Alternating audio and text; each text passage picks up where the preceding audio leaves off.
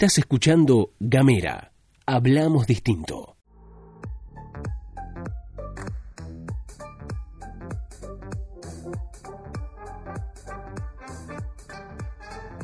Sean todos bienvenidos a esta nueva entrega de De Jardines Ajenos. Mi nombre es Federico Marcel.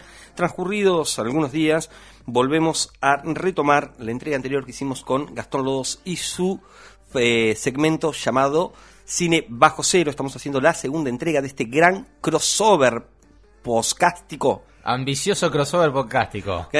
Eh, lo tiré así como en signos de preguntas. Habíamos quedado, habíamos hecho un recuento desde los orígenes del cine y su relación intrínseca con la literatura, puntualmente con un género que nos es muy querido a ambos, que es el de la ciencia ficción. Habíamos estado hablando de los hermanos Lumière, habíamos estado hablando de De Georges Méliès. de John Melier, siempre se me olvida. Eh, también contamos un poquito acerca de los precursores de la ciencia ficción con Verne, con Wells. Eh, hablamos un poquito acerca de los monstruos de la Universal. Hablamos de Metrópolis, de Lang, del expresionismo alemán, de sus referencias literarias y de dónde estos creadores, estos primeros creadores de la época primaria del cine fueron a buscar referencias en la literatura, sobre qué pozos literarios fueron a beber para hacer las construcciones. Eh, también habíamos estado charlando con Gastón acerca de que la ciencia ficción, como género literario y como género fílmico, nace casi en paralelo. O sea, se da una circunstancia particular. Eh, la literatura de ciencia ficción y el cine de la ciencia ficción mantienen una relación simbiótica, ¿no? Eh, en el cual se van retroalimentando de manera directa. Habíamos llegado hasta 1930 en la entrega anterior, así que vamos a comenzar con un personaje del cual Gastón y yo somos muy pero muy fanáticos, eh, que es Godzilla, ¿no? Godzilla, su primera película es de 1954, Gastón, ¿no? Así es, este, bueno, hay que contar primero históricamente de dónde venimos, ¿no? En ese momento, de dónde viene Japón en realidad, que es este de meterse, de, de recibir dos bombas atómicas. Básicamente. Eh, Dos bombas atómicas, este post, eh, post eh, Segunda Guerra Mundial, recibe dos bombas atómicas y eh, la gran, la gran pregunta es, bueno, ¿cuáles van a ser los efectos de estas dos bombas atómicas? Este, fueron en el año 45, 40, 45, ¿no? Sí, 45, Más o menos, más sí, o sobre, El cierre, sobre el cierre de la Segunda Guerra Mundial. O sea, Alemania ya estaba retirada, el conflicto se desarrolla, en este caso, Europa ya estaba devastada, digamos, y quedan como únicos participantes de, de esta contrapartida Estados Unidos y Japón. Japón en representación con el eje y Estados Unidos por los aliados. Claro, bueno, y, digo, el gran problema, el gran problema de, de- además de la masacre la debacle que generó las bombas nucleares es qué carajo va a generar la radiación nuclear en las personas y en la naturaleza, ¿no? Como la gran pregunta que, que- por quizás reinaba en el Japón de la época. Y en 1954 aparece Ishiro Honda, que es el director de Godzilla, y plantea esto, bueno, una posibilidad es que aparezca una especie de Godzilla, digamos. de- Un monstruo mutante gigantesco. un monstruo gigantesco que es como una especie de reptil, digamos, podríamos plantearlo como, como una especie de, de- de reptil eh, que, que, bueno, destruye las ciudades, digamos. Básicamente, o sea- y llanamente destructor de ciudades. O sea que eh, en realidad lo que termina siendo Godzilla en un, en un primer acercamiento, en un primer planteo, es la manifestación de un profundo miedo arraigado, porque lo que termina siendo Godzilla es destruir nuevamente otras ciudades. Claro. ¿No? O sea, no, no viene a subsanar. Es la continuación, es como eh, la herida que supura, la herida psíquica de un país que todavía supura y que todavía no puede curar, digamos, la herida psíquica que le ha generado la destrucción masiva de Hiroshima y Nagasaki. Claro, claro, absolutamente. Hay que decir de todas formas que eh, nosotros, este, co- cono- el, el cine, de esto hablamos mucho, pero bueno, del cine, de este cine, cine de monstruo gigante, que se lo conoce como, mm, como kaiju, kaiju es monstruo, es el cine de, de kaiju japonés. Eh, ya había habido una expresión anterior en Estados Unidos, en el 33, que es King Kong, digamos. King Kong. King Kong es anterior a Godzilla, pero, Pero sin- no tiene fundamentos eh, científicos detrás de esto. Claro. King Kong es un monstruo que está en una isla gigantesca donde hay otros monstruos, donde el monstruo convive con dinosaurios y demás. O sea, no es como la representación o una... eh, no mantiene una relación directa, tal vez, Claro. como, como Co- sucede co- con como- Godzilla, digamos. Godzilla. Claro, que Godzilla, que a Godzilla, digo, lo, lo encuentran en una isla, esto también pasa en Godzilla, en el primer Godzilla del 54, eh, y, y mm, se, le, se, le, se le hacen pruebas y demás, y bueno, siempre hay un, un, un tufillo de, bueno, esto es producto de la radia- radiación, digamos. Claro. Y eso es ciencia ficción lisa y llana, digamos. Lisa y. Porque, mm, digo, uno podría decir, bueno, después se- después con el paso de los años, este, hubo, hay muchísimas películas de Godzilla, hasta el día de hoy se siguen haciendo. De, hecho, hace poquito se estrenó una versión yankee de Godzilla, eh, que es la segunda parte, además de otra, de otra versión. Eh, se, hicieron muchas de, películas de Godzilla, pero bueno, el primer Godzilla se asocia, si se quiere, a la radiación. Es jodido ver Godzilla, porque, bueno, obviamente, a- al 2019 los, los, los elementos técnicos del cine son otros y son mucho más sofisticados y Godzilla verdaderamente es un muñeco y se ve un muñeco que agarra un tren de juguete y lo hace mierda. O sea, pero está bien, per- pertenece, digamos, a, a lo que consideraríamos cine de culto o, Claro. o un cine fetichista, digamos, ¿no? Claro, pero bueno, después hay otras expresiones de Godzilla, películas de Godzilla para ver, tanto japonesas como estadounidenses. Aunque hay que decir que los estadounidenses nunca la pegaron mucho con Godzilla. Había habido una versión del año eh, 98-99 eh, que no le fue muy muy bien, me parece que no. Es no una película yo, yo- yo le tengo un poquito de cariño. Y, la- y, eh, en esta, la está bien, pero a mí me gusta cada cosa también. Eh, digamos, en, en mis gustos cinéfilos y, y- y mis gustos literarios, propende mucho, eh, nada, esta cosa del fetichismo. Digamos, me gustan a pesar de. Claro, Eh, claro. Yo, yo- no tengo conflicto. Yo, yo- no tengo conflicto con este tipo de cosas, yo las disfruto igual. Claro. Bueno, ahí está entonces Godzilla que arranca una, una, una gran, este, si se quiere, tradición de, mm, de- de- del cine, eh, que es, el- el- como, como decía, el kaiju, que es un cine de monstruos japonés, que después, se, insisto, se replicó en distintos lugares este, del mundo. Em, bueno, arranca con Godzilla, si se quiere, que es un monstruo producto de la utilización de la ciencia, en este caso para el mal, que es las bombas de, de Hiroshima y Nagasaki. Dejame meter un pequeño paréntesis, que me gustaría contarlo esto. Eh, años después, en- o sea, Godzilla es de una productora que se llama Toho. Eh, años después, Hay otra productora en Japón muy conocida que es Daiei y saca su propio monstruo para competir con Godzilla, algo así como Marvel y DC. Bueno, la Daiei saca un monstruo que es una tortuga gigante, que es como Godzilla, que destruye ¿Y cómo se llama? ¿Cómo se llama? Gastón de Silo. Y se llama Gamera la tortuga, ¿no? Por eso, por eso, eh, por eso esto se llama Gamera. eh, todo este entramado de generación de podcast se llama Gamera porque hay una hay un monstruo japonés que es una tortuga gigante que vuela se llama Gamera. Lo Y que te gusta mucho. Y que nos gusta mucho. Está claro, bien, está, claro. eh, eh, está muy bien, porque digamos la, la referencia ñoña es ineludible. Absolutamente. Y, nos atraviesa. Es interesante ver también, digamos, como eh, por todo el backstage, esto que estabas contando de, mm, de Godzilla, eh, también lo habíamos charlado tal vez un poquitito antes, en, en la entrega anterior, acerca de el positivismo como corriente de pensamiento. El positivismo, como decíamos en, en la entrega anterior, es una corriente del pensamiento occidental que tiene su punto máximo de, de esplendor, se da fuertemente en el siglo XVIII y siglo XIX. Y era esta noción, digamos, de eh, progreso tecnológico que iba a terminar entregando una utopía. Claro. O sea, basados en esta, en esta fiebre de progreso, de adelantos tecnológicos muy pero muy fuertes que de alguna manera revolucionaron la matriz productiva de todos los países occidentales, eh, se venían generando, digamos, como focos eh, positivos, de mirada positiva frente al mundo. Esta mirada y esta, eh, porque eh, un- uno lo dice en estos términos y parece como eh, medio teórico, lo cierto es que la gente, el hombre de a pie, sentía que estaba viviendo una época sin igual y que el mañana, o sea, que la, que la utopía estaba a dos generaciones. Claro. De que el mundo iba a, A la vuelta alcanzar de la a la esquina, vuelta de la esquina. O sea que eh, eh, están verdaderamente convencidos. El pobre, el rico, el clase media, el burgués, el empresario, el intelectual, el científico, todos estaban convencidos de que aquello que, eh, que- que se venía iba a ser mejor. La, la primera gran, el primer gran tropiezo de, de- de esta circunstancia es la Primera Guerra Mundial. Claro. Una guerra mundial que, eh, eh, en términos eh, de, mm, de explicación, era confusa, porque digamos, tenías la muerte del, del archiduque, pero verdaderamente fueron cuestiones de geopolítica, digamos, que es verdaderamente la repartija, digamos, de...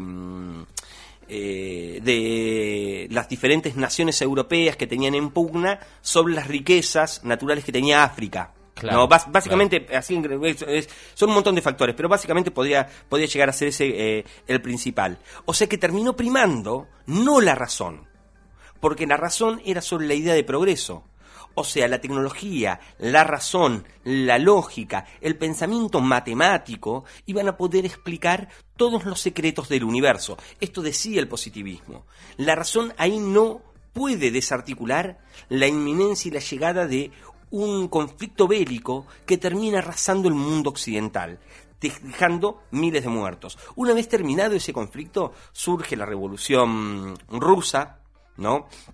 Eh, cruzando, cruzando ahí la frontera con, con Asia, comienzan otra vez nuevos focos de conflictos muy pero muy fuertes, y después lo que termina llegando, que va a ser el punto final de esto, y van a ser Hiroshima y Nagasaki, eh, y como antecedentes de Hiroshima y Nagasaki, eh, los campos de concentración, por ejemplo, de, del nazismo, era que fueron operaciones de características lógicas. Fue la lógica aplicada al sometimiento de los pueblos, a la crueldad aplicada.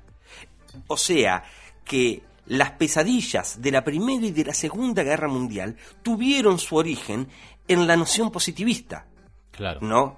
Entonces, las consecuencias, digamos, de un cine como, como el, de, el de Godzilla tienen su incidencia y sus consecuencias en por lo menos 70 años de historia previa antes de eso. Es interesante ver cómo las manifestaciones artísticas, cinematográficas, literarias eh, y las corrientes del, del, pensamiento artístico se hacen eco justamente de esto, porque el hombre lo que pierde ahí es justamente un paradigma eh, de lo que el futuro podría llegar a ser y aparecen manifestaciones fuertemente de un pesimismo sobre aquello que venía, porque el hombre se queda sin referentes. Claro, ya no está a la vuelta de la esquina ese progreso. Ya, no está. Ya no sabés que está a la vuelta de la esquina. La vuelta de la esquina puede estar la Segunda Guerra Mundial. Y, la destrucción del mundo. O, después de la Segunda Guerra Mundial está la guerra atómica. La guerra atómica.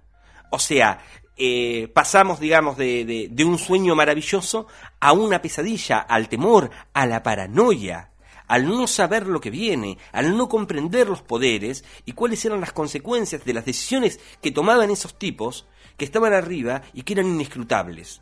El hombre de a pie termina atravesado por lo que se llama la angustia moderna, que después Sartre y, mm, y Camus van a intentar explicar con la náusea, con el desasosiego, es la pérdida de la fe en las instituciones, en una verdad sobre la cual el hombre y la humanidad venían pensándola y apoyándose desde hacía un montón de tiempo, por lo menos 200 o 300 años. Claro. ¿no? Claro. Entonces, la literatura se va a hacer eco de esto, la ciencia ficción y el cine también. ¿No? Eh, es interesante ver ese recorrido, digamos, porque, no es Godzilla solo por Godzilla o solo por Hiroshima y Nagasaki, sino que ah, hay todo como una serie de concatenaciones de hechos historiográficos que terminan en esas manifestaciones eh, de ficciones. El hombre necesita ficcionar para poder sanar. Claro, claro. Claro. Al, no tener referencias, al no tener certezas, el hombre ficciona para cuestionarse, para buscarse, para ver qué ocurre y para ver si podemos sanar. Claro. Eh, no sé si querés avanzar, este, porque después, digo, nosotros en nuestra línea de tiempo que hemos trazado para tratar un poquito de la ciencia ficción y la, y la, eh, la ciencia ficción en el cine y en la literatura, eh, digo, y, lo planteamos en esos términos, Godzilla rompe todo. Rompe todo. Rompe todo, pero después, varios años después incluso, aparece una película de ciencia ficción que la rompió toda, este, que es este 2001. ¿Por qué la rompió toda? Contame, y, Digo, 2001, nosotros esto hay que, decirlo también. Eh, por supuesto, Godzilla es Japón, ¿no? Esto está claro, pero volvemos a Hollywood y el cine es esa ficción de los 50, de la década del 50, incluso quizás este, eh, y digo quizás, insisto como lo dije en Cine Bajo Cero para que no venga después ningún pelotudo y diga, no, porque antes hizo tal cosa, eh, quizás este, estaba más relacionado al cine de ciencia ficción a la clase, a la clase B, digo, un cine de ciencia ficción medio no sé si choto, pero pero no de consumo masivo, eh, o al menos no como como sucedió después de Odisea del Espacio. No sé, nosotros el cine es esa ficción de los 50. Em, eh, tenés, por ejemplo, películas como El Hombre Menguante, que es este loco que lo que. Es buenísimo, El Hombre Menguante es perfecto. Que, que, lo atraviesa la nube y empieza, y empieza como a achicarse. Es una gran novela, es, una gran, eh, es un gran cuento largo, El Hombre Menguante. es un gran, gran, gran hito de la ciencia ficción. Mira que bueno, no sabía, no, no sabía Que, era. No la propuse en la lista porque pensé que no tenía ninguna sí, Sí, sí, sí, tengo. Es más, después te paso el libro, porque está re bueno, está re buena la, la, historia. La peli es muy divertida, está muy interesante porque la peli es un tipo que está en un, no sé si el libro, ahora por ahí me lo puedes confirmar, pero la peli está el chabón en un barco, en un, bo- un yatecito, un botecito con su mujer, y de pronto lo atraviesa una nube eh, y hace que se empiece a achicar, le hacen un montón de... a él, o sea, empieza a menguar, justamente, entonces el hombre menguante, y empieza a reducir su tamaño, y se hace estudios científicos, médicos, y nadie puede decirle qué carajo tiene, digamos, y se hace cada vez más pequeño, más pequeño, más pequeño, y la película está bárbara como está filmada, porque el set es grandote, es enorme. Claro. Y ahí está filmado, eh, no, es un tipo normal, un actor normal con sillas enormes, tijeras enormes y demás, una cosa muy divertida para ver de la década del, del, del 50.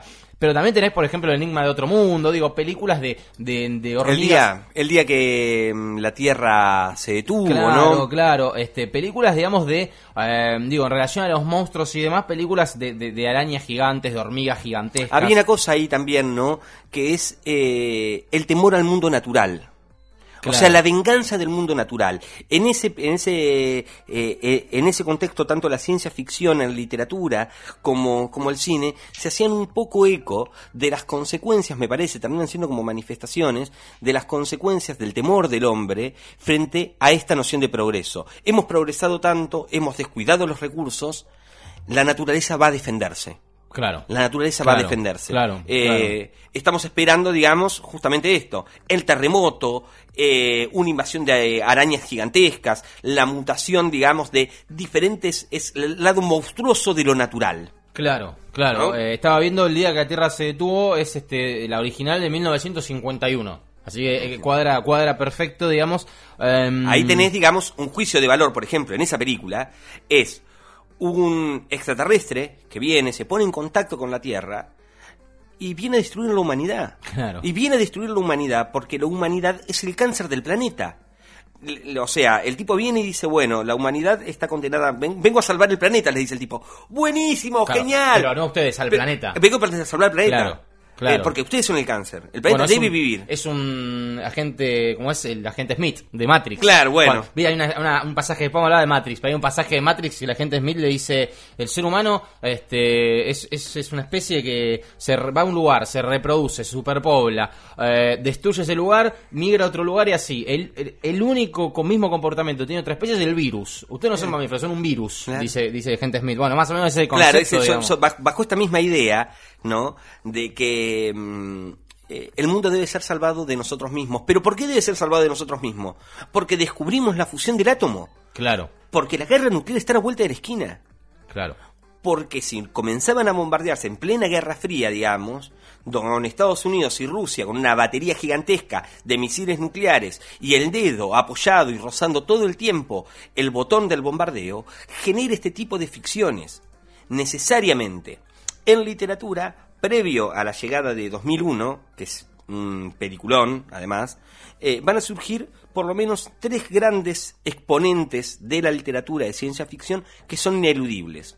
Lo tenemos a Ray Bradbury, el más poético de los escritores de ciencia ficción, el más poético, el más humanista de ellos. Lo tenemos a Arthur C. Clarke, que va a ser el escritor de mm, Odisea 2001, y lo vamos a tener al Del- genial del libro original, del libro original, eh, y también lo vamos a tener a Isaac Asimov. ¿No? En, estas tres trilogías van a ser estos tres tipos que en la década del 40 y del 50 van a comenzar a pensar en escenarios posibles para el mundo. Asimov va a escribir una obra maravillosa, completamente transversal, con un universo completamente orgánico, como no se ha visto antes en la historia de la literatura. Tenemos que, tenés que irte básicamente a buscar a un tipo como Stephen King, más o menos, eh, para poder encontrar mm, la ambiciosa visión literaria que Asimov propone, porque toda su obra puede ser condensada en un mismo universo coherente y cronográfico. O sea, vos puedes agarrar todos los cuentos de Asimov y todas las novelas y van a pertenecer a un mismo universo narrativo. Claro. Donde vos- y cada novela va a ser consecuencia una de otra, perdón, pegué dos veces al micrófono. Eh, una de otra. Entonces, em, y él lo que va a plantear, él va a crear, por supuesto, las, eh, esta Las cosa famosas tres maravillosa, leyes. las, las famosas tres leyes de los robots. O sea, lo, lo que Asimov, Asimov va a recrear en el 60, va a pensar el Internet, básicamente. Claro. O sea, va a imaginar una red de interconexión de características mundiales con todo el conocimiento del mundo puestos al acceso de todos. Él va a pensar en Internet, en 1960. En 50, 60 él ya andaba dando vueltas con esa idea. Vos vas a ir a Ray Bradbury, Y Bradbury va a comenzar a escribir, por ejemplo, en Fahrenheit. em, en Fahrenheit él va a terminar, digamos, pensando en esta distopía. Y si vos lees a Fahrenheit, vas a leer el concepto de redes sociales.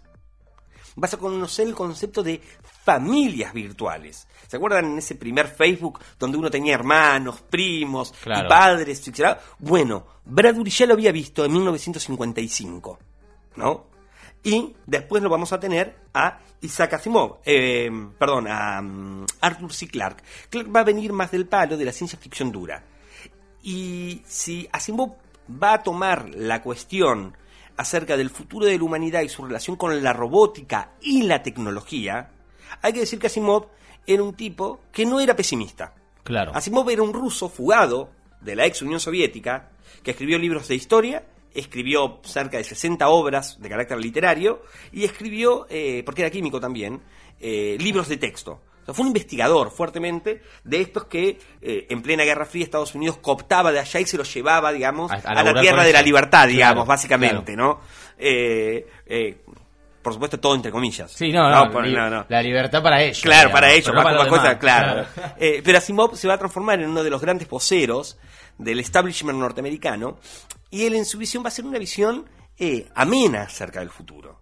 Van a haber peligros y demás, pero él eh, va a crear una empresa que va a ser como la protagonista en cada una de sus ficciones, que es una empresa dedicada a la producción de robots. Sí. ¿Y cuáles son las complicaciones que esa empresa va encontrando, digamos, a la hora de eh, que la gente acepte la inteligencia artificial y el concepto de robot como sirvientes domésticos cotidianos? Es una obra divina, va a escribir Las Fundaciones, que es una, la, es una trilogía, una pentalogía en realidad, eh, muy pero muy, muy pero muy bonita eh, que también va a estar enmarcado dentro de lo mismo, pero en esa va a tener una digresión temporal muy, pero muy loca. O sea, el tipo va a decir eh, 5.000 años en el futuro. Claro, O claro. sea, se, se- se- se va a ir de los charters, digamos, en términos cronológicos, y, y va a plantear un escenario eh, diferente. Pero después todo el resto pertenece a este mismo universo cronológico y coherente. Em, Clark va a venir del palo de la ciencia, ya nos vamos a Asimov, venimos con Clark, Clark va a venir de la ciencia ficción un poco más dura. Clark va a intentar ser lo más coherente posible. Él va a intentar darle un sustento teórico real a las ficciones que el tipo escribe. Y si Asimov pintaba y escribía acerca de este futuro de la humanidad, en Asimov no hay extraterrestres. Si hay extraterrestres en Clark. Ajá. Clark va a ver la posibilidad del encuentro con otros mundos, la otredad, pero la otredad fuera del humano, ¿no? Claro. Y él ahí va a comenzar a escribir sus ficciones y va a pensar, sobre ¿Esto todo en qué año- de 2001, qué año estamos hablando? 1960, 1950. Clark va a comenzar a escribir y componer un cuerpo de obra y él va a pensar una de las ficciones más fructíferas, me parece, eh, en materia de... mm, de, de escenarios futuros y, y de la otredad. Él va a pensar en jardineros galácticos. Correcto. Y eso va a ser eh, 2001, Odisea en el espacio. Entonces vos tenés ahí ese referente y nos vamos a tener a Bradbury, que como les decía es como el más poético de los escritores de ciencia ficción. A Bradbury le chupa tres huevos, básicamente, lo, lo, lo, verosímil, eh, eh, en términos fácticos. Él te va a hablar de un Marte que no es un planeta rojo, donde tiene mares eh, azules con playas doradas y marcianos que pueblan. Va a ser un lacónico. Bradbury va a anunciar la muerte o las consecuencias del consumismo eh, norteamericano aplicado a culturas galácticas. Claro. Y en eso va a ser lacónico. No va a haber furia, no va a haber denuncia. Va a ser un poeta añorando un tiempo que todavía no llega. Claro, claro. ¿No? Y las consecuencias un de eso. postcapitalismo natural, digamos. Nat- no se muy- rompió nada, no, se re- no, no hubo revolución, no hubo quiebre, no nada. Se acabó, nada se más. terminó, se muere. Hay, hay, hay una cosa ahí que es muy dulce en, en, en Bradbury y también le da a Bradbury una sensibilidad muy puntual que le permite prever el futuro en términos humanos muy concretamente. Leer a Bradbury es leernos hoy, a nosotros. Mirá vos. Él, él lo entendió bien, y las relaciones entre nosotros, la vacuidad del, de lo que la modernidad ha hecho en el entramado social. Y lo va a hacer con ficciones adentro y fuera de este mundo. Claro, claro. ¿No? Eh, a ver, 2001 Odisea del Espacio es una película del año 1968. De- del señor Stanley Kubrick, un, notable. Kubrick, un No, notable. claro, un, un único. Uno- un diferente, un sí, diferente. Tal cual, un notable del cine. Eh, tiene varias películas que, que muchos conocen. Bueno, 2001, por supuesto, es una película que, que muchos conocen. Este, La Naranja Mecánica de Stanley Kubrick, El Resplandor es de Stanley Kubrick. Eh, Kubrick eh, Doctor Strangelove, si no me equivoco, es Stanley Kubrick. Eh, un, un- un- un distinto, realmente un notable. Eh, y 2001 es una película de ciencia ficción pura y dura, digo, no hay discusión ahí. Es, Y es difícil, es una película difícil. Sí. Poco, eh, de- desde lo narrativo, muy poco amable con el espectador. poco clara. Claro. Porque me parece que eh, vos lees el libro, por ejemplo, vos lees el libro de, de Clark, y el libro te lleva, vos entendés el contexto, vos entendés todo lo que va ocurriendo paso a paso porque Clark te lo va contando. A mí me parece que Kubrick, eh, a lo largo de su filmografía, eh, me parece que es más un esteta que un narrador. A él no le interesa tanto narrarte, que a vos te quede claro, que vos Claro. tengas una experiencia narrativa. Él quiere que vos tengas una experiencia sensitiva, que rellenes Claro, los vacíos. Absolutamente. Claro, él, Absolutamente. Viste, yo te voy a tirar puntas y vos después unís esos nexos, ¿viste? Claro. Y, y ver, pero eh, es impresionante, digamos, la cantidad de personas que fueron a ver eh, Odisea 2001 con, en el cine, por ejemplo, y salen del cine sin entender el final. Bueno, claro, claro, ¿No claro. entienden el final? Eh, bueno, se, se, se, se puede, se puede decir que se discuta hasta hoy, digamos. Este, eh, en un momento hubo una entrevista, no una entrevista, pero una de, alguna declaración de Stanley Kubrick queriendo explicar o hablar un poquito sobre eso. Pero bueno, no viene al caso porque también está bueno esto de que si, de que si se puede interpretar eh, es, es, es mejor. Se puede interpretar de acuerdo al prisma de cada uno, es mejor. Pero digo, eh, es una película, visualmente es, es, es- Es perfecta. es perfecta, digo, es una película. em, a ver, le rompe el orto a Wes Anderson, Stanley Kubrick. No sé si Sí, a Wes Anderson, sí. Que, es, que a estos tipos de que son como. Hay dos o tres tipos en el cine que son como. mm, Esto como decís, ¿no? Visualmente casi monjes de lo visual y a veces detrimen un poco la narrativa, lo que están contando. Pero bueno, Stanley Kubrick, primero que 2001 es una película hermosa, hermosa para ver. Sí, sí, sí. Em, y, y Y digo, esta cosa de, de- de, mm, como si fuera una especie de ópera. Eh, Claro. da, da- da una sensación de... eh, un- una narración Una orgánica, claro, una rapsodia, exactamente, Como claro. Bohemia de Queen, que Claro. tiene como varios segmentos como Exactamente. que musicalmente suenan distintos, pero pero entonan, digo, están dentro del mismo camino. Eso sería, eso- a mí es eh, algo así, Sí, sí. este Odisea del Espacio, porque, bueno, por ahí quizás es una película hoy por hoy un poco... Para uno no, seguro para vos tampoco, para muchos no, pero por ahí un poco pesada para ver. Digo, eso también hay que saber, hay que poder este, reconocerlo y, y entenderlo. Pero vale la pena verla, porque la película tiene, tiene esto que, mm, de que analiza un poco también la, la humanidad, la evolución de la Claro. humanidad, la ayuda externa en función de ciertas, este, ciertos resortes que se activan. No sé, por ejemplo, aparece la primera escena de la película aparece este, este grupo de monos medio cavernícolas que de pronto ven un, no sé cómo se Monolito. llama, un monolito, claro, es un monolito y eso hace inmediatamente que den un saltito, un pasito en la evolución. Eh, como, como que empiezan a razonar de otra manera, ¿no? Por supuesto, véanla la película, ¿no? Pero digo, eh, este monolito empieza a aparecer en distintos momentos de, de- de- de distintos grupos humanos, eh, hasta el punto de que nos encontramos, que creo que es el fragmento más largo de la película, en, de- en esta nave espacial que se va a Júpiter a, A ver buscar que- otro a buscar el otro monolito porque había aparecido uno en la luna, en la luna y les había tirado el dato que tenían que ir a Júpiter, algo por el estilo. Por ahí. Eh, yo si me equivoco en algo, pues yo tengo una muy mala memoria. Este, si me equivoco en algo, vos metete y corregime, Fede. ¿eh? Um, bueno, y ahí aparece Hal. Me parece Hal que es uno de los eh, villanos más carismáticos de la historia del cine. Claro, claro, que es, digamos, Hal, que es, es la, la inteligencia artificial de la nave en la que nave. viajan a Júpiter. Por algún motivo, Hal se va a volver loco y va a intentar matarlos. Entonces Claro. van a hacer, hacer una batalla de supervivencia entre los cuatro o cinco humanos que van en este mm, en esta nave espacial rumbo a Júpiter, del cual no saben si pueden volver, no saben qué se van a encontrar, es toda una incógnita. Claro. Son exploradores. Y en el medio la inteligencia artificial de la nave decide matarlos. Hay ahí relacionado, hay algo atrás de eso relacionado a eh, que, que, que HAL, que, que es la inteligencia artificial de la nave en la que viajan, eh, sabe cuál es la misión que tienen que realizar, pero los astronautas no lo saben, entonces se la ocultan. Y HAL tiene una serie de, de, de planteos, dicotomías del, del orden del orden ético, digamos, este hasta el punto que, bueno, HAL, por supuesto, se entera que en un momento lo van a desactivar.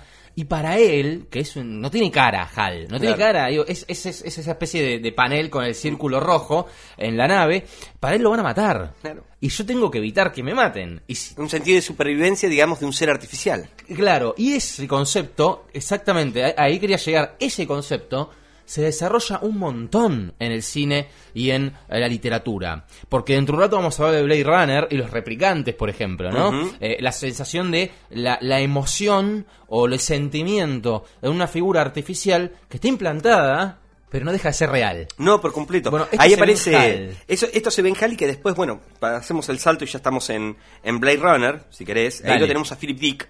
Blade Runner viene de una eh, novela, está hecha, está filmada por eh, Ridley Scott. Por Ridley Scott, sí. ¿No? Es una película del 81, Que, claro, más o menos. eh, sí, sí, de los 80, que Ridley Scott venía a ser Alien en los 70, ¿no? Otra, Otra otra, historia de ciencia ficción maravillosa. zarpada, con ciertas líneas que se pueden trazar con 2001, en est- con, esa, con ese fragmento de 2001 en términos de la batalla eh, por la supervivencia en el espacio, adentro de una nave, pero esta vez no contra una computadora, sino contra un bicho que es asquerosamente feo y, y- y- y absolutamente letal. completamente letal. Claro. Solamente es prácticamente eh, inmatable. Claro, ¿no? Es invulnerable. claro. Eh, es el predador perfecto.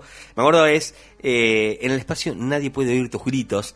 Como el el eslogan de la película es maravilloso. Alien es una locura. Y tiene esto de super- la supervivencia, que es muy interesante, que se ve en, en- en ese fragmento, como decía, de, de Odisea del Espacio. Eh, y que por otra parte también es ciencia ficción pura y dura. Sí, Alien, claro. digo, ahí, no- digamos, ahí con, con una noción fuertemente de terror. Digamos, Claro. es ciencia ficción con terror. Y tiene, si querés, desde un punto de vista eh, literario, eh, un principio aristotélico. Ajá, a ver, Aristóteles. Aristóteles decía que el teatro, a la hora de definir, de intentar definir el teatro, Aristóteles escribe como siete libros. A nosotros la solamente nos legan tres. Nos quedan tres Claro. de, de los siete libros que, que Aristóteles había escrito. O sea, la modernidad lega solamente tres libros. Uno de ellos eh, es la poética. Y en la poética él desarrolla un poco esta, esta idea, ¿no? De, mm, de lo que debería ser el teatro. Y el teatro, eh, dice, tiene que tener una unidad de acción, una unidad de tiempo y una unidad de lugar Claro, para ser eh, efectivo. Tal cual. ¿No? Entonces, vos tenés la nave, una unidad espacial, digamos, una unidad de, de un solo escenario donde transcurre, Claro. una unidad de tiempo, que es lo que dura el viaje, y una unidad de acción. O sea, ocurre una sola cosa, la llegada del monstruo. Claro. Son cargueros espaciales, o sea, son como camioneros galácticos, están llevando, transportando, eh, asisten a una nave, y en la nave está el alien, está el Alien, claro. que pasa a Eh, ellos y que los incuba. Tal cual, bueno. no, o que- sea, que necesita el equipo, necesita el... Es- un el- host. Claro, es El- un host. O sea, el- que el crece dentro de, dentro de uno, que también tiene un rango de metáfora muy importante. Claro. Porque no es una otra edad, sino que es algo que sale internamente de uno. ¿No? Absolutamente, claro, tal cual. Tal cual, tal cual. Este, muy, muy interesante eso que plantea. Bueno, la poética, entre paréntesis, es el primer manual de guion de la historia de, de- de la humanidad, digamos. Claro, La exactamente, claro. Este, quienes, quienes hayan estudiado guion, como quien les habla, por un, por un rato, aunque sea, te, te cruzas con la poética de Aristóteles, este, porque es esto, es lo que Eh, vos planteás. Y, eh, y además, digo, es muy efectiva. Uno puede pensar en ese formato, en el formato aristotélico, y vos vas a ver que eh, las películas pensadas o las obras pensadas bajo esa lógica, eh, por lo general son muy efectivas. Claro. Funciona muy bien. Es lo que funciona muy bien. la estructura clásica. Claro. La estructura narrativa clásica, que es este, esta, esta estructura que nosotros hemos, que todos hemos estudiado, ahí sí, en la escuela primaria incluso, o a los principios del secundario, que es este, los famosos tres puntos, introducción, nudo y desenlace. Exactamente. Eso plantea Aristóteles en la poética. Eh, bueno, hicimos una breve parada para hablar de Alien, porque queríamos introducirlo a Ridley Scott, eh, pero queremos ir a Blade Runner. Queremos ir a Blade Runner. Blade Runner seguramente es la obra fílmica después de Metrópolis que más ha condicionado las estéticas de eh, cinematográficas de la ciencia ficción. Claro. O sea, uno, eh, uno ve. Esto es cyberpunk. Esto es cyberpunk. Pero que- quiero que, que, mm, porque también, también estamos en tu espacio en de Jardines Ajeno y yo, yo te hice un golpe de estado. Pero habla del cyberpunk, porque vos entendés mucho sobre eso y está bueno poder contar qué es. No, no sé si, si ramificar porque está lleno de punks, pero, pero el cyberpunk para hablar de Blade Runner, porque además entiendo que Blade Runner es una adaptación también, ¿no? Es una adaptación de una novela de, mm, de este señor llamado Philip K. Dick, que es uno de los grandes, grandes, grandes, grandes escritores de la ciencia ficción. Es un tipo casi sin parangón. De- dentro de, de mi charter, digamos, de, de escritores, es incluso mejor que Bradbury, mejor que Asimov y mejor que Clark, si me corres un poco. Eh, eh, Dick fue un alucinado, un tipo que vivió eh, con muy poca guita, era una especie de, de... no llegó a ser hippie, pero digamos curtió toda la contracultura de los 60, experimentó fuertemente con drogas alucinógenas y escribía bajo el influjo de las drogas alucinógenas, las anfetaminas y cualquier cosa que se le cruzara. Y vivía siempre apretado eh, por circunstancias económicas, lo que le obligaba a él a generar un cuerpo de relatos muy, pero muy eh, grande, porque él vivía de la escritura, quería vivir de la escritura y la escritura pagaba muy mal. Entonces, ¿qué hacía? El tipo, mucho, mucho, mucho, mucho, mucho, mucho, mucho, terminó escribiendo cerca de 60 obras con relatos incluidos y con novelas que son maravillosas porque el mundo de Dick eh, tal vez por su ingesta de drogas, tal vez por su percepción particular, tal vez porque estaba un poco loco, Sí. eh, él pudo ver los coletazos de un capitalismo furioso y él va a aplicar esa misma noción a todo el resto. Él va a hablar acerca de alienígenas, robots, contraculturas extraterrestres, eh, control de masas, mentiras estatales, el poder como un factor determinante, o sea, va a ser una especie de kafkiano aplicado a la ciencia ficción mientras consume eh, LSD y anfetaminas a la hora de Claro. escribir. O sea, es una obra loquísima, muy rica en simbolismos y con, eh, con, con un nervio muy, pero muy eh, eh, aceitado, digamos, ¿no? Para saber aquello que venía. Y la obra de él se llama Sueñan los androides con ovejas electrónicas. Sí. Es la obra que Ridley Scott va a tomar como puntapié para hacer Blade Runner. Él va a morir antes del estreno de la película, participa, o sea, él, eh, el tipo muere prácticamente pobre, digamos. Claro. Eh, la primera vez que la estaba pegando, la, la- la iba a pegar fuertemente con Ridley Scott y no se le da, digamos, el tipo termina muriendo. Quiero contar así como una anécdota muy breve de, de Dick. Dick era un tipo obsesionado con la idea de Dios. O sea, toda su obra, él dice que Dios puede ser un alienígena. Claro. ¿no? Eh, pero la, la idea de Dios, la idea del bien, del mal, de la noción cristiana de Dios, y no de una manera dogmática, no estoy hablando de que sea un escritor católico ni en pedo, eh, pero, pero sí, perdón, atravesado por, por esos dogmas, cuestionándolos fuertemente, él va a tener una experiencia real de vida. Eh, el tipo se va a despertar un día después de un viaje ácido muy fuerte que el tipo tiene, y va a decir, mi hijo tiene cáncer en la rodilla. Tenía un hijo pequeño, se va a ir a ver a su ex esposa y le va a decir, eh, tuve una epifanía, tu- tuve una epifanía, tuve una epifanía, nuestro hijo tiene la mano, no, que no, que no, el pibe está sano, el pibe está sano, lo llevan al médico, el médico le revisa, me dice, mira, no tiene nada, tiene una pequeña cosita, tiene algo en la rodilla, tiene algo en la rodilla, resulta el pibe, verdaderamente, tenía, no me acuerdo si un cáncer, pero, o sea, le- se iba a morir, básicamente, tenía una arteria tapada, ponele, Claro. eh, en, la- en- en una vena principal, iba a terminar muriendo porque además no, no, no había manera, digamos, de prever eso. Lo van a operar, el pie va a salir bien, y eso a Dick le va a cambiar fuertemente su visión del mundo, porque Dick va a decir, tuve una epifanía, yo accedí a una información que es imposible que yo supiera con certeza absoluta. Por lo tanto, Dios existe porque Dios me dio esa información. Dios como una especie de ente gigantesco, un rayo de luz rosa que me atravesó la mente y que me dijo esta verdad absoluta que yo no niego. Si esto es un hecho cierto, un hecho empírico, porque yo lo he vivido y lo he manifestado, Dios existe. Si Dios existe, ¿por qué existe la maldad en el mundo? Claro. Entonces, frente a esa dicotomía, ¿por qué el mundo no es perfecto? ¿Por qué existe el dolor? ¿Por qué existe la el hambre, la guerra? ¿Por qué mueren bebés? ¿Por qué, por qué eh, el dolor en el mundo? Eso implica, digamos, ba- bajo una lógica, que Dios no existe. Pero Dios existe porque yo tuve una revelación. Yo tengo una, eh, una experiencia empírica de la existencia de Dios. Esa dicotomía va a romper la cabeza de Dick y lo va a llevar a escribir ficciones que intentan resolver esa dicotomía en el mundo. Y lo va a hacer de carácter metafórico y metafísico en un montón de oportunidades. Por eso, digamos, los replicantes en la mm, obra de Ridley Scott en Blade Runner va a ser la humanidad de los personajes. Porque en este caso, digamos, son replicantes que el personaje son- de Harrison Ford tiene que... Claro, son, son algo así como este humanos artificiales que se crearon este, a través de bioingeniería. Acá estamos jugando ya con la manipulación genética, digamos, con esas cuestiones, y se crearon estos humanos que son indistinguibles físicamente de los otros humanos. Eh, en la película, depende cómo le da la luz, le puede cambiar el color de los ojos. Así tiene vos- que hacer un test muy complejo para Claro. poder descubrir la, la- si son humanos o no. Claro, exactamente. Um, y, en la- y- y No sé en el libro, no, no leí el libro, la verdad, pero bueno, los replicantes en la Tierra son ilegales. Son ilegales. O sea, en primer lugar se, se utilizan para trabajos forzados, para trabajos de mierda que no quieren hacer los seres humanos. eh, y En los- el espacio profundo. En el espacio profundo. No, en la Tierra son ilegales, pero hay un grupo de replicantes rebeldes, digamos, que eh, están en la Tierra. Y acá entra esta especie de policía, de cuerpo especial, que son los Blade Runners, que los tienen que cazar a los replicantes. Exactamente. Y acá está- entra Harrison Ford, que es un, un replicante, no, perdón, un Blade Runner, medio, medio retirado. ¿Es un replicante? Medio retirado, digamos que, que, mm, que lo sacan, digo, lo sacan de su retiro, lo convocan, bueno, típica, típico, eso es un recurso En eso, claro, y, de- y ahí te, vos tenés, digamos, eh, la inserción, digamos, con el policial negro, digamos, porque es Claro. prácticamente un, eh, un film noir, ¿no? Claro. Eh, también un poquito en estructura. Pero lo que va a pasar acá es que los replicantes están en la Tierra para saber cuándo van a morir, cuándo es su fecha de caducidad, saben que son artificiales y saben que tienen los días contados. Ellos quieren saber cuándo van a morir, cuánto de vida les queda. ¿No? Esa va a ser la gran obsesión de ellos, que, que van a intentar eh, encontrar a su creador, a su Dios particular, y acá aparece lo ontológico. Claro. Ellos buscan a su creador, como si nosotros buscáramos a Dios, Claro. ¿no?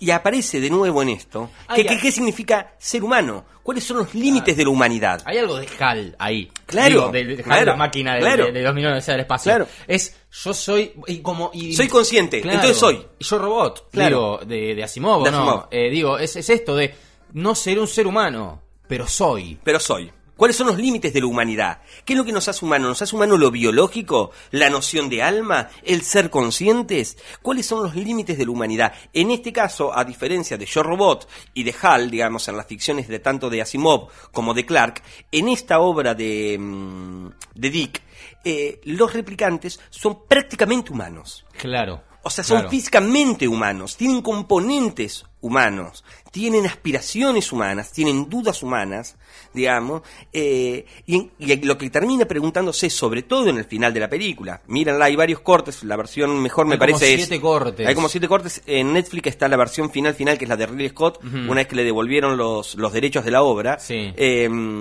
lo que te termina preguntando, eh, me parece, sobre el final de la obra, es eh, ¿qué es ser humano? Eh, básicamente, la- ¿el humano puede ser un humano? ¿Cuáles son los límites de la propia humanidad? ¿Y cómo lo determinamos? ¿No? Y en este caso hay un sentido profundo de eh, filosófico detrás de esto. Hay un cuestionamiento fuerte, ontológico, que refleja bien, digamos, la mirada de Dick eh, en esto, ¿no? Que era un poquito lo que les venía contando. Pero Dick es precursor previo del cyberpunk. El cyberpunk eh, va a tener otro gran exponente que va a ser, eh, ahora vamos a charlar un poquito acerca de él porque viene a razón de, de los próximos títulos que, que tenemos en lista. Eh, va a hablar, eh, aparece este muchacho que es un escritor eh, británico que se llama William Gibson. William Gibson va a escribir una obra que se va a llamar Neuromante. En Neuromante, él va a crear esta ficción en el cual los países ya no existen, las corporaciones dominan el mundo, y los hackers son los nuevos cowboys. Claro. Este, el protagonista, es un hacker que eh, lo pescaron robando información y por lo tanto le rompieron el chip, porque los hackers ya no trabajan desde computadoras, las computadoras son mentales, ellos se conectan directamente a la red, a lo que él llama matriz. Claro. Que los Wachowski después le van a poner Matrix, básicamente. Claro. Eh, Un mundo virtual. Absolutamente. Estamos en los 80 y, y, mm, me parece que por lo menos en el cine, o por lo menos en esta, en esta faceta del cine, se puede marcar una diferencia. Bueno, yo sumo a Blade Runner esta, esta digamos, esta ciencia ficción ochentera, este, bastante pesimista respecto a, a la realidad de ese futuro. Terminator. Terminator. Mm. es la 1, no la 2, la 1 la 2 del 91, pero la 1 es de los 80. La 1 es 80. maravilloso. Oh, sí, sí, Eh, buenísima. superior, me parece, en términos eh, de planteos a la, a la 2. La 2 después maniquea con, con algunas cuestiones que, que la hacen eh, perder un poquito de potencia. Me parece a mí. Ah, está buena la 2 igual. Me- eh. me- a mí me gusta mucho la 1, porque ¿Te no hay, no hay, eh, no hay esperanza en la 1. Bueno, claro, eh, no la me gusta, es esa. no, no me, en la 2 no me termina de cerrar, digamos, la idea del robot Que eh, abraza, bueno. que abraza la humanidad. No, Claro. no, no, me parece irreal, me parece, no sé. Es de James Cameron, Terminator. Eh, es todo el mundo sabe de qué se trata Terminator, no vamos a perder mucho tiempo en esto, pero digo, es un futuro en el que la guerra del hombre contra la máquina, este, acá, de vuelta, este, es eh, algo así como si fuera eh, eh, los astronautas contra HAL, este, como si fuera, mm, de alguna manera, los humanos contra los replicantes, que no son máquinas, pero no son humanos, como conocemos a, este, como en Matrix, digamos que hay otra suerte de pelea entre el hombre contra la máquina. Em, bueno, en Terminator estas máquinas, los robots, han, están en plena guerra con los humanos, con un paso y medio a punto de ganarla.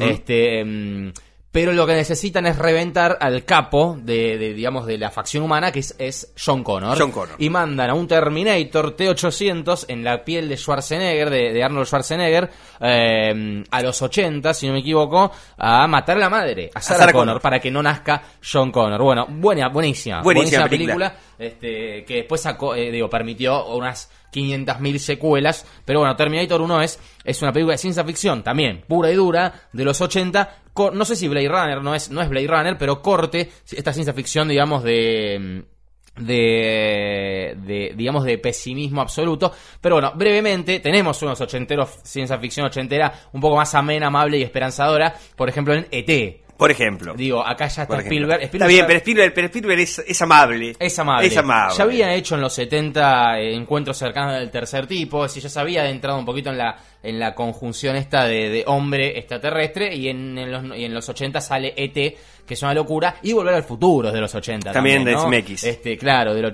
producida por Spielberg de 1985, este, digo, prácticamente contemporánea a, Blade Runner y a Terminator. Y a Terminator. porque eh, Volver al Futuro sale un año después, si me equivoco, de Terminator y dos o tres años después de Blade Runner.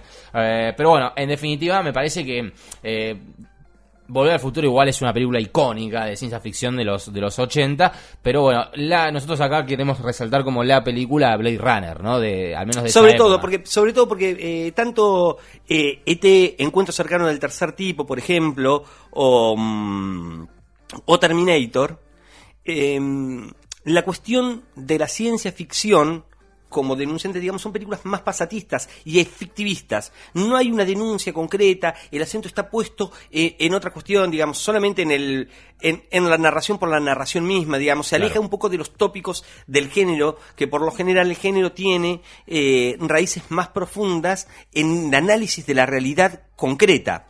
Eh, estas obras por ahí se alejan un poquito, un poquito de esto, son muy efectivistas, son muy efectivas, eh, increíblemente populares, pero ponen el acento por ahí en otros costados. Yo creo que deberíamos eh, llegar, digamos, para encontrar una película con eh, el mismo el mismo cuestionamiento o, o- la misma potencia eh, en, lo que es la cultura pop, digamos, hablando de cintas que te mueven a pensar, ¿no? Fuertemente, que, que- que te cuestionan eh, internamente, tenemos que llegar a los Wachowski, básicamente, ¿no? Claro, claro, absolutamente. Y nos metemos en los 90. Y ahí ya entramos en los Este, 90. nos metemos en los 90, que, que esto va a ser la línea de corte este, de, de- de este, de este crossover. Eh, en los 90 también digo, pero podemos pasar brevemente por eh, la manipulación genética con Jurassic Park. Podemos, por supuesto. Porque digo, también, esa es una obra bárbara de Spielberg. ya Ya sale sí una hay- novela de Michael Crichton. Cla- claro, este, y en fin, es ciencia ficción, también es una linda Sí, película claro. de ciencia ficción de los 90, pero eh, ya ahí se, se charla otra cosa, se charla, eh, bueno, no sé, porque lo, lo hablamos un poquito acá, digo, esto de el ser humano como Dios. Exactamente. En esto, tanto en las tantas- tan- tantos en las novelas de, de Michael Crichton que él, que él escribe varias, eh, digamos, es una saga de, de novelas pensadas en el mundo perdido y en la manipulación genética por parte de los dinosaurios. Y Michael Crichton muy lúcidamente, muy lúcidamente, es un escritor bastante pochoclero, pero a, a pesar de su efectivismo tiene muy buenas ideas. Eh, y Michael Crichton lo que pregunta y lo que cuestiona, digamos, en, en la voz de diferentes personajes, es qué ocurre cuando la ciencia no tiene ética. Cuando el desarrollo Claro. tecnológico, digamos, ocurre solamente porque Eh, sí, eh, retoma esta idea del positivismo. Claro, claro, ¿No? hay otra película, Gataca. Eh, Ga- Gataca es eh, la película de los 90 Sí. también, que juegan con la manipulación genética al Y taco, es el, y, pero en Gataca, por ejemplo, eh, Michael Crichton no, no deja entrever, digamos, pero en Gataca, digamos, es el sueño ario. Claro, Básica- básicamente claro. eso, un ser humano mejorado, digamos, en términos de calidad, donde unos son mejores que otros, por lo tanto es, cli- es que aparecen como una especie de clases sociales descastadas dependiendo del grado de manipulación genética que tenés. Y eso también aparece en la obra de 1938 de Aldous Huxley, Un Mundo Feliz. Claro. ¿no? O sea, donde eh, comienzan a aparecer estos tópicos que comienzan a repetirse, pero ayornados de manera eh, diferente para ser entregados y deglutidos nuevamente a otros públicos. Claro, claro. Bueno, y ahora sí, nos ponemos eh, www, nos ponemos cibernéticos, nos ponemos este USB y, y pasemos brevemente por, para mí una película bárbara, bárbara, este, y cerramos con Matrix, ¿no? Cerremos con Matrix. Una película bárbara que es 12 monos. Digo, 12 monos es una película de los 90. De Terry Gilliam. De Terry Gilliam. Gran Ex- director, gran director, Madre, ex Monty, sí, ex Monty Python. claro. O sea, Terry Este, es todo lo que y- está bien. Y con Bruce Willis este, en la prota- en- en- de, de protagonista, que básicamente Bruce Willis es un, un criminal, un villano convicto de, no sé qué año, del futuro, pero un futuro de mierda, horrible. un La futuro- humanidad está devastada, la humanidad vive bajo tierra porque hay un virus que fue liberado en los 90 que ha- no permite que ese aire sea respirado. O sea, la naturaleza ha cobrado eh, y ha recuperado eh, la superficie de la tierra y el hombre vive por debajo. Y la única manera que encuentran de explorar o salir de esto, porque ni siquiera saben qué es el virus, Claro. no saben quién lo liberó, no saben nada. Claro, claro. Saben que no pueden vivir arriba. Lo hacen viajar en el tiempo para que él pueda encontrar y rastrear eh, A este, a este, a este, a la gente que tiene este virus, que es como el ejército de los 12 monos. El ejército Entonces, de los 12 monos. Lo único que saben es eso. Claro, claro. Que lo único que saben es Este, eso. Y, y, y hay algo ahí medio, no sé si, si podemos, y esto vos sabes más, ¿no? Pero se puede identificar algo medio cyberpunk en ese futuro, digamos. Es más posapocalíptico, me parece. claro. Es más apo- posapocalíptico. El Cyberpunk tiene otros elementos. Cyberpunk es Matrix. Claro. Matrix es eh, la apoteosis del Cyberpunk en términos cinematográficos. Claro. O sea, después de Matrix, el Cyberpunk no puede seguir haciéndose porque, nada, porque se hizo Matrix. Claro. Por Bueno, cualquier cosa, todo va a ser menor, Claro. básicamente. Bueno, a Bruce Willis lo enchufan no sé dónde, no sé qué procedimiento le hacen y lo mandan al pasado. El tema es que lo mandan algo así como 10 años antes. Claro. Entonces lo hacen ir y venir del pasado y del futuro. Que quienes lo hacen esto, que son algo así como los, los patriarcas y las matriarcas de la sociedad, son científicos. Son científicos. Son científicos este, que. Y Bruce Willis está loco. Y Bruce además, Willis, claro, está, está claro. loco, además, eh, o sea, le, le afecta psíquicamente el viaje en el tiempo. O sea, cada, Absolutamente. cada, cada vez que el loco va y viene, eh, entra y sale de hospicios mentales, porque el chabón está completamente Claro, chiflado. claro. Es interesantísimo, uno de los aciertos más lindos que tiene la peli, es algo que la peli te deja entrever, pero que no te lo termina de afirmar. Y uno tiene que verla por ahí en repetidas oportunidades, que es el bucle temporal que termina proponiendo sobre el final. Eh, atento a eso nada más. Atento, atento a eso, Está en hay un Netflix, bucle. 12 monos. Se puede ver, al menos en el momento que estamos grabando esto, está en Netflix. Este, 12 monos es una gran película. Gran película. Gran película de los 90 de ciencia ficción. Este, y cerramos con Matrix. Y cerramos con Matrix. Matrix viene a ser eh, la, como, como te decía, digamos, el, el punto final, digamos, a un género que tenía ya cerca de 20 años, que había sido creado a principios de los 80, puntualmente por, mm, por este, mm, por, se me fue el nombre, el escritor de Neuromante, William Gibson. Él escribe, desarrolla esta idea, los Wachowski van a ir a beber un poquito de, de las aguas de la obra de, de Gibson. Gibson va a plantear este universo, sobre todo, digamos, el gran aporte que Gibson va a hacer con respecto a esto, es la posibilidad de todos conectados a una realidad virtual, como una hiperrealidad. Claro. ¿no? Eh, los Wachowski van a pervertir esta, esta, o sea, van a ir de un paso más allá, de- van a aparecer eh, esta visión, digamos, de hombre versus máquina, donde las máquinas han ganado, los hombres son esclavos de una realidad. Y, y los hombres, digo, son esclavos en términos que son pilas. Son pilas. Generan energía. para el sostenimiento, digamos, Claro. del, del universo de las máquinas. Son cosechados, o sea, son, digamos, son este. Procesados. procesados, cultivados y. y- Somos y- Monsanto, digamos, Claro. son, eh, ellos eh, somos, eh, nada, material genético para ellos. Absolutamente, claro. Y, y generamos energía para que los monstruos, los monstruos no, perdón, los, los, los robots, las máquinas, puedan, puedan sobrevivir. Y para que nosotros no nos demos cuenta que estamos generando toda esa energía mediante un montón de cables, estamos conectados a la Matrix, que es esta realidad virtual, este, esta realidad virtual. Estamos hablando de finales de los 90. Finales de los digamos. 90. Fue una, fue una película. Vos, eh, tal, tal vez ahora, porque uno ha pasado tiempo, digamos, pero nosotros fuimos primeros espectadores de, de Matrix. Yo fui a verla al cine con 16, 17 años. O sea, el, el cimbronazo que me pegó esa película Eh, eh, o sea, fu- fue una experiencia fílmica muy fuerte porque cuestiona los propios límites de la realidad. O sea, era imposible salir, preguntarte, ¿no estaremos viviendo la Matrix? Era completamente viable.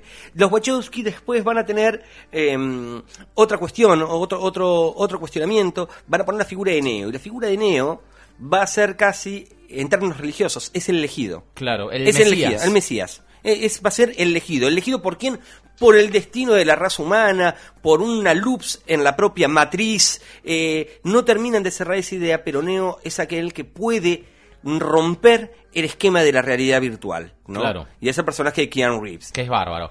Eh, es una muy buena película. Además, además, digo, técnicamente, este, es una película que se filmó, este, Haciendo- sí. entiendo que dieron un paso técnico muy importante, digo, en este famoso plano de él esquivando las balas se filmó en 360.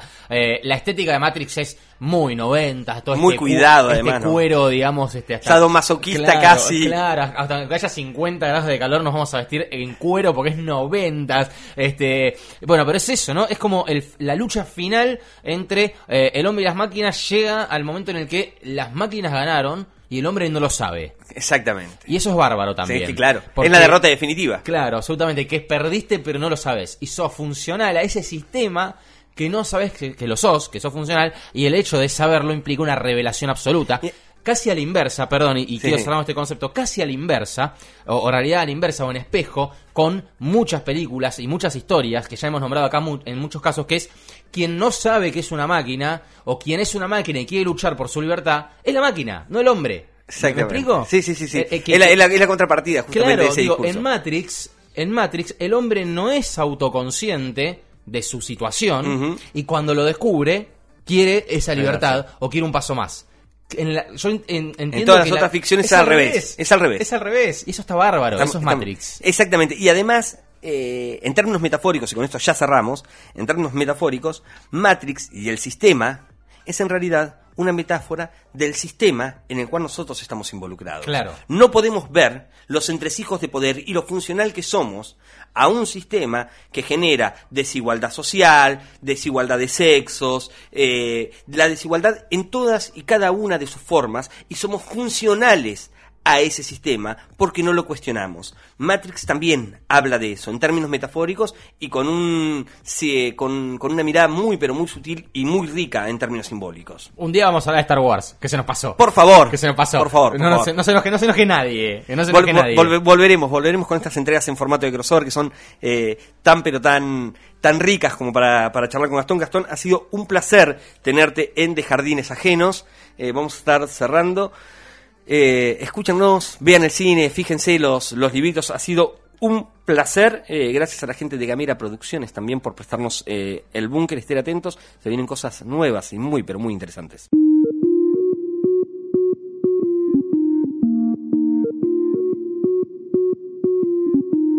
Compartí nuestros contenidos. Ayúdanos a crecer. Gamera. Hablamos distinto.